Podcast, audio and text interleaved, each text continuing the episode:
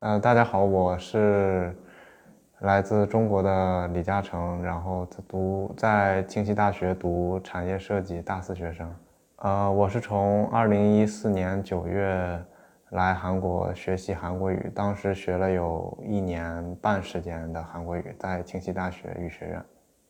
啊、我对自己的韩语还是不是很很自信。啊、这个这个主页里面有很多这个韩国人这个外教啊，然后这个康恩嫂这个，哦，居然是跟我一样清溪大学的。嗯，这里面有很多课程可以选择，然后我们就选七点吧。嗯，我当然是得学中级了。哦，里面有很多主题啊。这个职业和前途，我觉得很有意思，可以选择这个。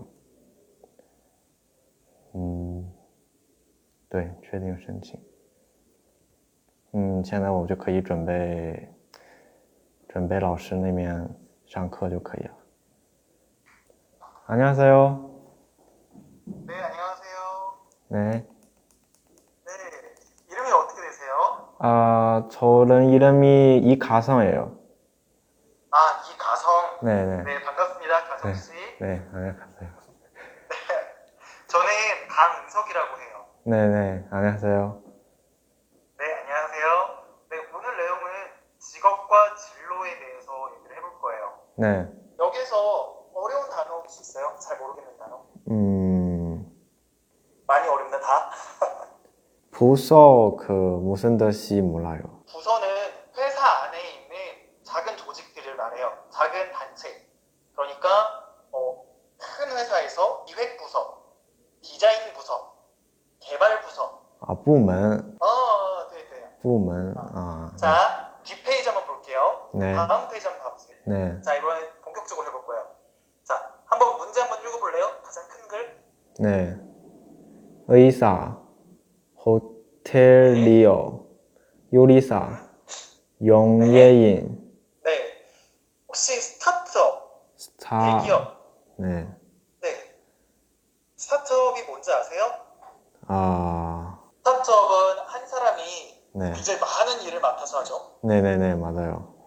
근데 대기업은 어때요? 어, 그 부서 마, 많아서. 네, 사람이 많아서 그 부서도 많이 있고, 그, 맞아요. 아. 사람마다 부서가 다 나뉘어져 있고 네, 체계적이죠. 네, 자, 지금부터 제가 인사팀이에요. 네, 가성 씨는 직원이에요. 네, 근데 가성 씨가 연- 나랑 이제 저랑 연봉 협상을 할 거예요. 네, 그래서 나는 능력이 이렇게 좋으니까 얼마를 더 올려주세요.